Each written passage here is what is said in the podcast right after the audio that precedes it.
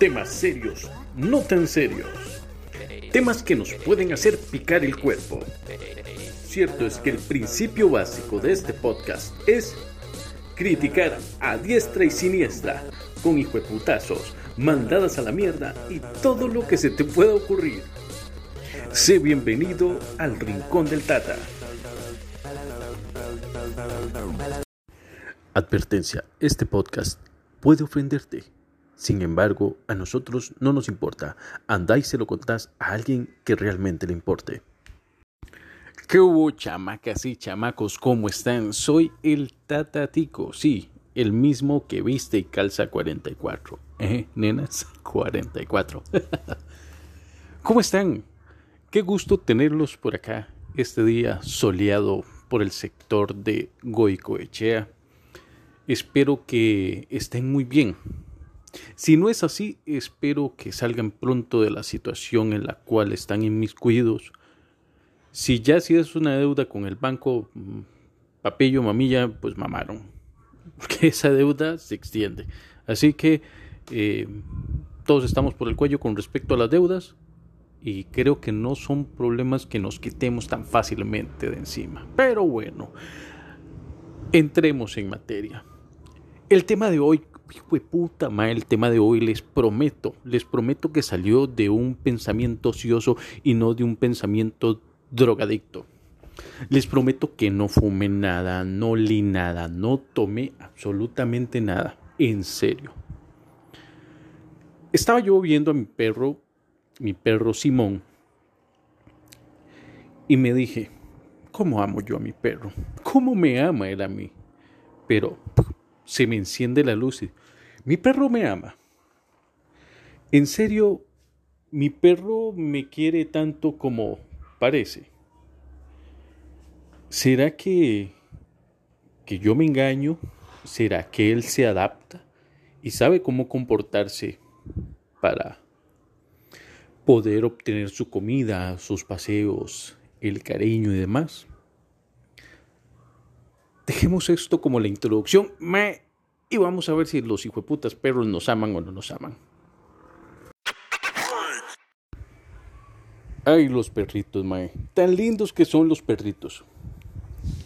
Vienen, nos dan felicidad, nos dan compañía, nos brindan todo su amor, sin embargo, como les dije, en un pensamiento muy profundo que tuve, mae, una puta muy profunda, weón.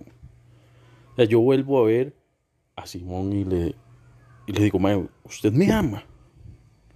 Por supuesto, él tuerce la cabeza como tratando de descifrar lo que yo le estoy diciendo. Y a todo esto se me viene el pensamiento. Nuestros perros están encerrados en la casa. por supuesto, con acceso al patio, los que tenemos patio, este, andan por toda la casa, se suben, se bajan, tienen juguetes, les damos de comer y demás, pero por libre elección. Vamos a ver. Decimos que nuestros perros son parte de nuestra familia. Y está bien. ¿Ok?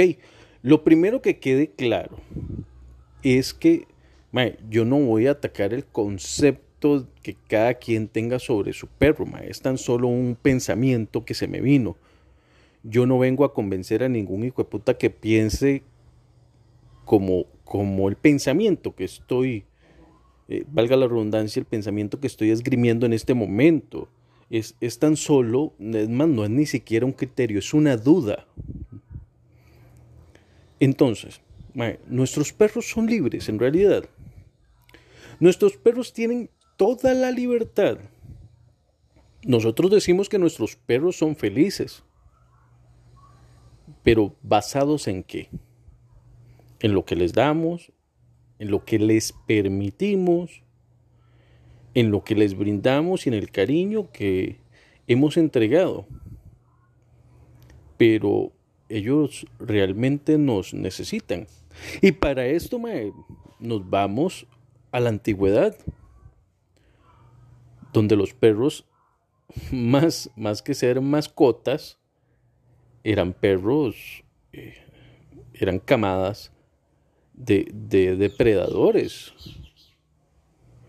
Tanto así que muchos conservan un instinto depredador sobre, sobre pájaros, este, diferentes tipos de animales. Eh, digamos, Simón, si pudiera agarrar las putas ardillas que, que le joden la vida, o las palomas, hay, hay, como cinco palomas que estaban en un nido. Entonces las putas palomas llegan y se paran ahí a verlo, mientras Simón está como loco deseando agarrarlas, ¿verdad? Ha estado a punto de agarrarlas, sin embargo no ha podido. Pero es eso. ¿Cuánto le hemos quitado de libertad a los perros? Ok, les damos comida. La comida que nosotros elegimos o la comida que al perro le gusta. Dicen, no, pero es que el perro se la come. Pues puta, o sea, madre, tiene hambre. Si le pones una mierda al frente, se la va a comer. Y ojo, que hay muchos perros que comen mierda. Y ustedes lo sabrán muy bien. nosotros teníamos un perro que mi hija le puso pickle que el hijo de puta no podía ver una mierda cuando lo sacamos a caminar. Se tiraba de hocico a comérsela, pero había que agarrarlo. El puta se desesperaba por comer mierda. Era, e, como, como un, no sé, como, como alguien de la farándula costarricense. Bien come mierda el hijo de puta. Mae, pero el perro come lo que le das porque si no se muere de hambre. Se muere de hambre, weón. Decimos que nuestro perro nos ama. Ok, nos ama o tan solo responde a ciertas actitudes, porque si no lo hace, posiblemente no tenga su alimentación. Si un perro no le gusta que le den besos y vos le estás dando besos y te muerde, el culpable va a ser el perro. May, lo vas a castigar por morderte porque vos lo que le estabas entregando es amor. Pero, ma, es tu concepto de amor, weón. El concepto de amor de los perros es, es otra vara. Si me entienden por dónde va el punto. Me, o sea, ¿es nuestro mejor amigo o, o es nuestro mejor ¿cómo le puedo decir? Nuestro mejor raptado. el perro en sí como tal no tiene libertad. Y los seres humanos creemos, mae, creemos que somos necesarios para los perros. Y mae, estoy casi convencido de que pululan los aguates en estos momentos porque se ha vuelto una moda el rescatar perros de la calle y el rescatar, mae, hay gente que rescata para después tirarlos porque mae, no eran lo que ellos querían. Eso es una cagada. Y es una cagada grande, weón. Entonces tiran y empiezan a tirar perros a la calle, a la calle, a la calle. Mae, lejos de, de todo pensamiento lógico, mae. Vos no puedes tirar un, ser a la calle porque sí, porque no es lo que vos querés. Entonces no son tan parte de tu familia cuando lo decías. Al menos en este caso, ¿verdad? Vamos a ver, vamos, toquemos otro punto, mae. Pongamos, mae, vos como hombre, pongamos que de repente te dicen, te dice tu esposo, tu novia, mae, te voy a llevar a, a comer. Fue puta, mae, vos te chaneás te vas lindísimo, mae.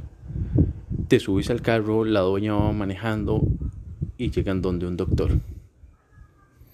le dicen, bueno, don Jacinto, este, súbase a la camilla, pero es que mi esposa me dijo que me iba a llevar a comer. Sí, sí, sí, pero súbase a la camilla. Ahorita lo llevan a comerse un heladito y todo lo que guste. Huevón. Y cuando usted se despierta, le cortaron los tubos de los huevos. Nadie le preguntó. nadie le preguntó, hijo de puta. O sea, usted solo llegó, se subió, lo llevaron engañado y le cortaron los tubos. Le hicieron la vasectomía. Igual con las, mujeres. Imaginen el mismo caso. El que les dicen, la voy a llevar a conocer a Brad Pitt o, al tata, varas así, puta, que, que una mujer diga, o sea, esto me apasiona.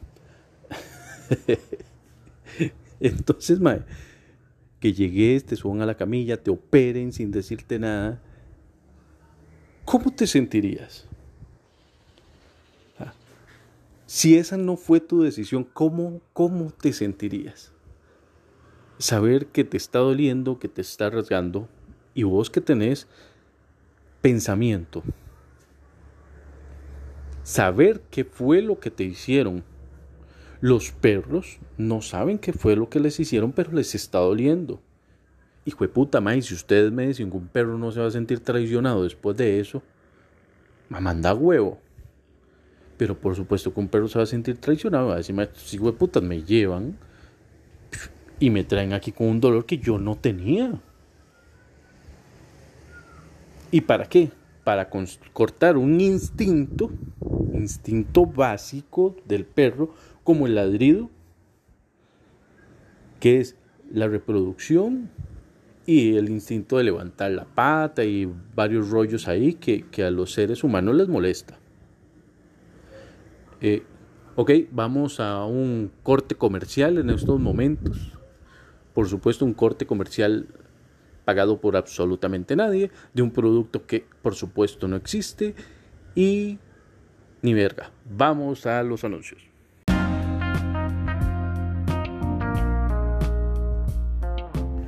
Si le pica, le arde y se le moja, no se meta el dedo. Utilice nuestros consoladores. ¿Qué? ¿Qué, esperaban? ¿Un anuncio de gotas? No, por supuesto, y que hay viejas que son bien temploncitas y necesitan ahí, por supuesto, eh, que no usen el dedo del gatillo, sino que usen un consolador. Nuestros consoladores. Consoladores Masterchef. Para esas mujeres que cocinan entrepiernadas.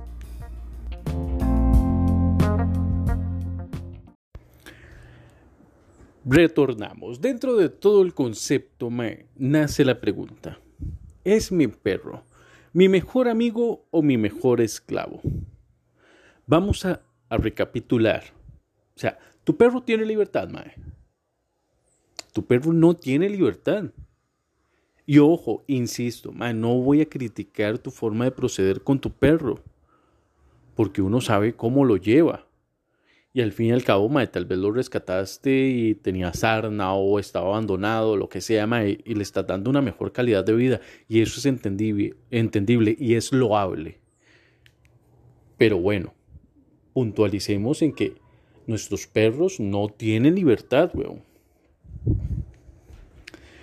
Entonces, vamos a tener dos personas esgrimiendo sus criterios.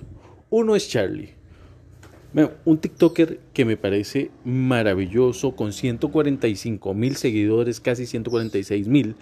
Este, un mae con un criterio eh, abundante, un mae que se nota que tiene conocimiento sobre diferentes temas, que a nivel intelectual este, puede desarrollarse muy bien. Es un tipo sumamente inteligente, Y aparte que tiene una voz tan sexy, el hijo de puta, que dan ganas de escucharlo, mae. Escuchemos a Charlie, a mi querido amigo Vigo, con su criterio. ¿Es mi perro mi mejor amigo o mi mejor esclavo? Nunca, nunca me había planteado dicha pregunta, ni me la habían hecho. Por tanto, de primera entrada, pues genera bastante confusión. Genera tal vez un choque de emociones, porque las personas que amamos las mascotas, pues las queremos felices, las queremos libres y las queremos sanas. Sin embargo, el estar atado a ciertas condiciones, pues podríamos decir que sí deja de ser un, de ser un animal libre. Sin embargo, el proceso de domesticación por el que ha pasado el perro a lo largo de los siglos ha hecho que el día de hoy digamos que viva en una esclavitud necesaria para él, porque tras tantos siglos de domesticación se ha alejado de ciertos instintos básicos como el de caza para poder alimentarse. Entonces, desgraciadamente hay muchos animales en la calle que necesitan hogar.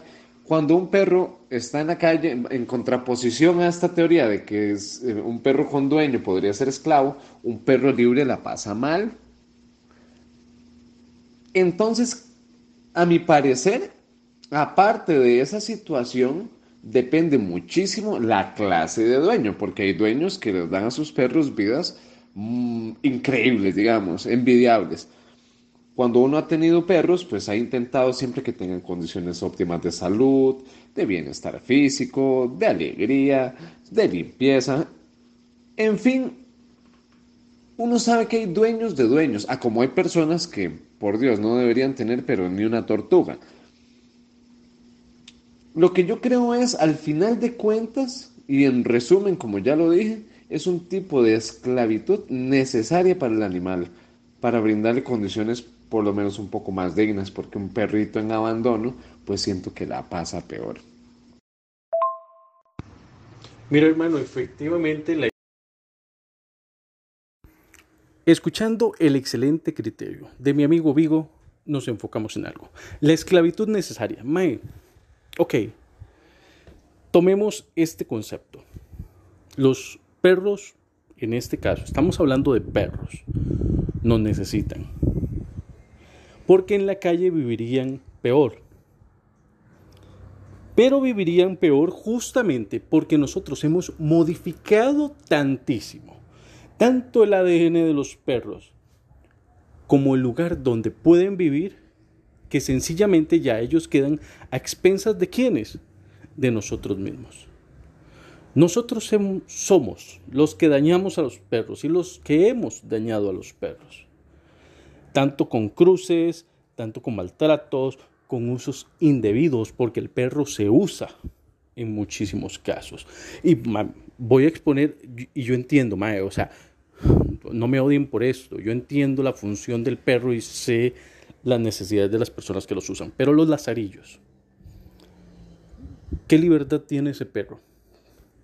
Ese perro está condenado a servirle a alguien. Ese perro se condenó a que su nacimiento fuese destinado a una persona no vidente. Y ojo, vuelvo y repito, no, esto no lo estoy criticando, weón. O sea, yo sé que una persona no vidente, puta, weón. Y si tiene un lazarillo, se le facilitan muchas cosas. Pero en estos momentos estamos enfocados en los perros. Entonces, por más buena vida que tenga ese perro, ¿qué libertades tiene dicho perro. Si ella quiere ir a ella o él, es que estoy pensando en una muchacha que vi, por eso dije ella, pero bueno, ella o él, la persona no vidente, va, quiere ir a, no sé, a, a Punta Arenas. y el perrito no. ¿Qué libertad tiene ese perro? Díganme ustedes, ¿qué libertad tiene ese perro para poder decidir si quiere o no quiere ir. No tiene ninguna libertad, mae. Ese perro es un objeto, es una herramienta. Ese perro ha perdido su esencia y ha perdido su ser para servir. Y es loable, mae. es una, una acción hermosa, pero también debemos ver el trasfondo oscuro que tienen todas estas varas, weón. Y de todo esto también nos habla la siguiente invitada, que es Adricín Alarcón, una amiga que es poeta, que además es educadora, que tiene un canal en TikTok referente a todo el rescate de, la historia costarricense. Este, también en Facebook lo tiene. Y, y Adricín tiene una capacidad, la van a escuchar ustedes, una capacidad de análisis eh, realmente insuperable. Vamos con Adricín Alarcón.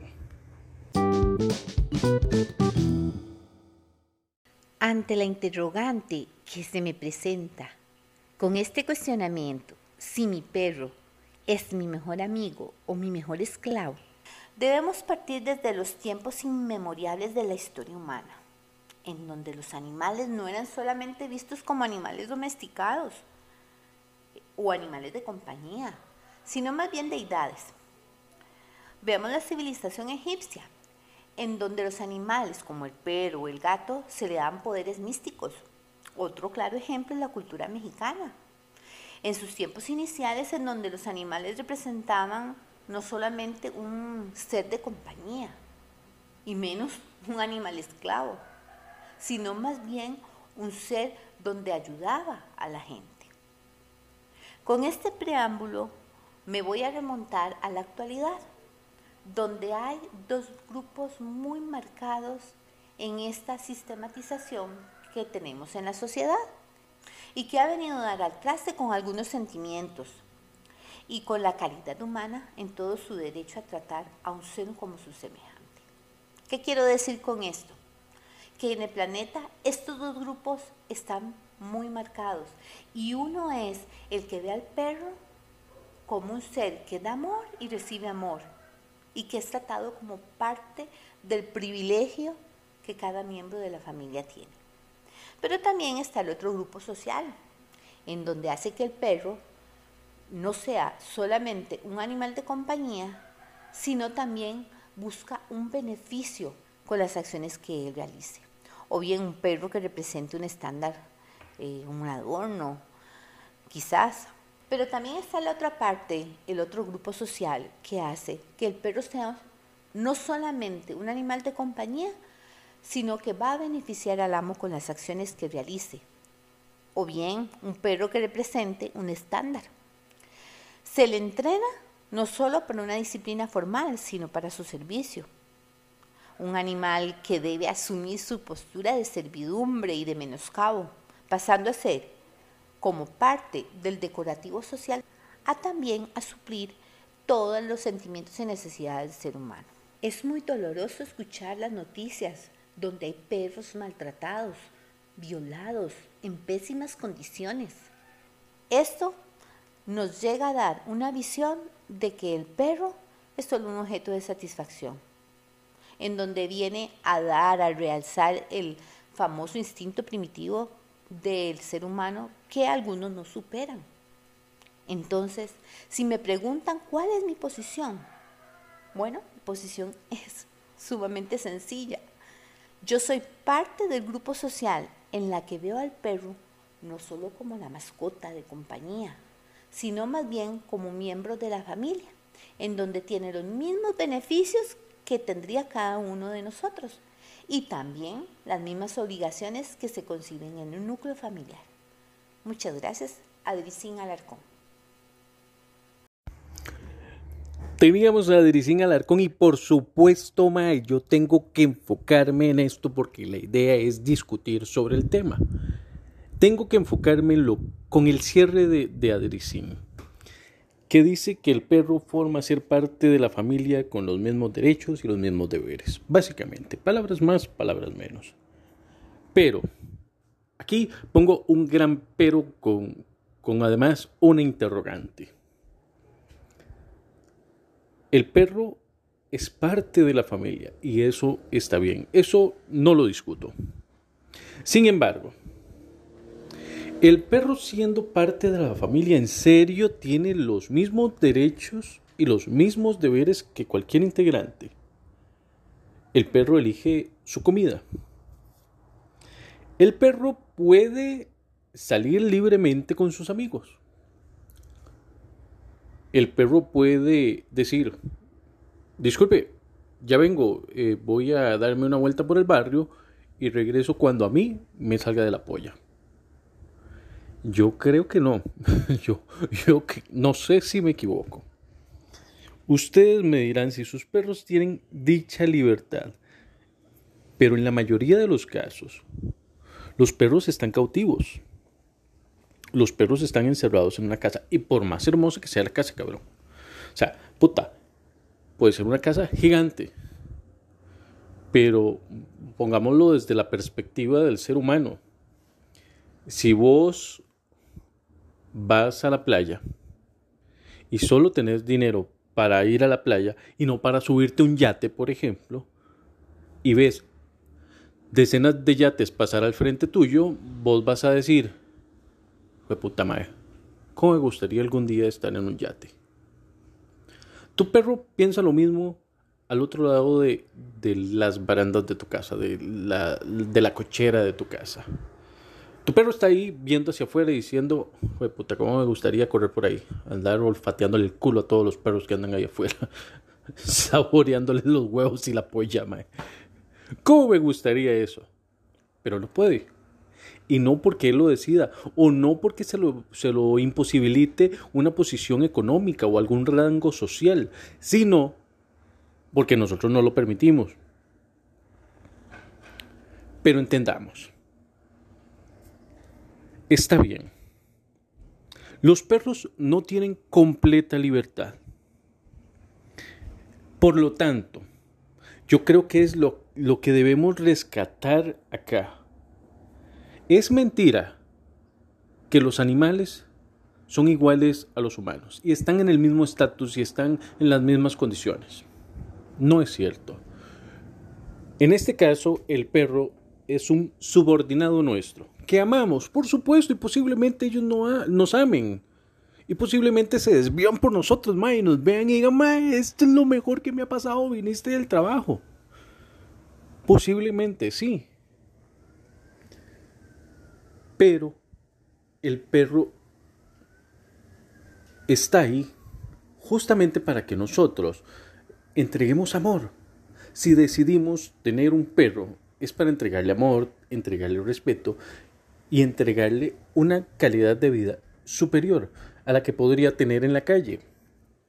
¿Por qué? Porque ya lo dije, hemos modificado tanto, tanto el ambiente, el esquema de funcionamiento de un perro para su propia sociedad, eh, sus instintos y demás, que ya un perro lo tiras a la calle y se va a morir, weón. Es una putada, weón. Nos, nos cagamos en los perros. Pero es así. No podríamos pretender nosotros que un perro se siente en completa libertad encerrado en nuestra casa. Es cierto. Pero tampoco podríamos desmentir que un perro bien cuidado, puta, mae, vive mejor que uno. Un perro bien cuidado, bien chaneado y chineado, eh, es un ser que realmente vos lo ves comportarse de manera feliz, weón. Por eso los invité desde el inicio a no satanizar el tema, sino tan solo crear un pensamiento, meter una espina ahí. ¿Para qué? Para ser mejores personas, ser mejores dueños de perros, mae. Eso, eso es indispensable, mae. Ser mejores dueños de perros es enfocarse en irse superando cada día. Y pero es que está mi hija corriendo por un lado y el perro siguiéndola. No sé qué putas pasó. No sé si, si mataron a alguien o, qué, pero bueno. Seamos mejores dueños, mae. Si tenés un perrito, mae, educalo, dale, dale cariño, mucho amor, mae, muchísimo respeto, mae. Porque la vida de un perro no es sencilla. Es estar encerrado, caminando de aquí para allá, moviéndole el rabo a, a quienes ve, ladrándole a las putas ardillas, a los putos pájaros. Mae, y eso no es sencillo, no es sencillo estar ahí. Es deprimente. Y muchas personas que están en sus casas, amas y amos de casa, sabrán que estar encerrados en una casa 24/7 llega en momentos que deprime. Y nosotros que tenemos entendimiento, weón, que tenemos toda esta, e, este criterio del simbolismo de las cosas. Un perro metido en la choza podría ser lo más frustrante que puede tener. Entonces, mae, sáquelo a pasear, mae. Los sábados y domingos se lo lleva a un lugar que camine hasta que, que quede exhausto responsablemente, que no se le quemen las, las patas, hijo puta. O sea, y denle agüita y cositas ricas y todo eso con frutitas y todo, mae. Es otro ser. No es un objeto. Entonces, Mostremos el respeto, insisto, insisto una y otra vez más, el respeto. Esa es la base fundamental para que tu perro esté bien, más. Respetarlo como un ser. Pero bueno, mis chamacos, yo me retiro. Muchísimas gracias. Si llegaron hasta aquí, ma, buenísimo porque escucharon dos audios, el de Vigo y el de Adricín, que valieron muchísimo la pena dentro de, de, de este pensamiento que me salió Repito, de no momentos drogado. Maes, muchísimas gracias chamacos y chamacas por estar acá, por estar conmigo, por apoyarme, por apoyar el Rincón del Tata. Que se la pasen riquísimo, mae, riquísimo. Un abrazo y los dejo, mae, así, cierre, cierre con otro audio que, que, me mandó Vigo con respecto a este tema y justamente de no satanizar las discusiones. Un abrazo, chamacos.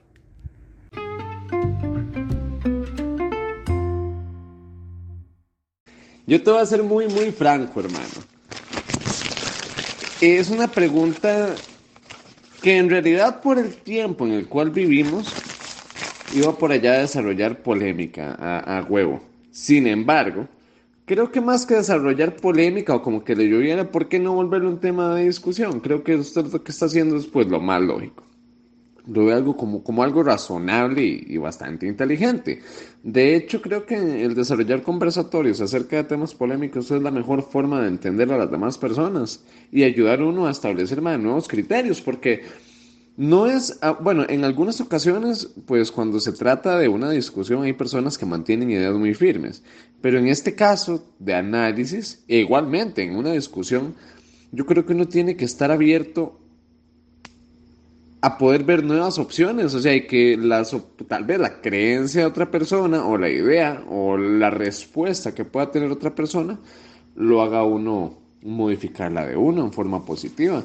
Pero es que usted sabe, estamos en, un, en una sociedad así demasiado sentimentalista, egoísta y de, de cristal, como dicen. Temas serios, no tan serios. Temas que nos pueden hacer picar el cuerpo. Cierto es que el principio básico de este podcast es criticar a diestra y siniestra, con hijueputazos, mandadas a la mierda y todo lo que se te pueda ocurrir.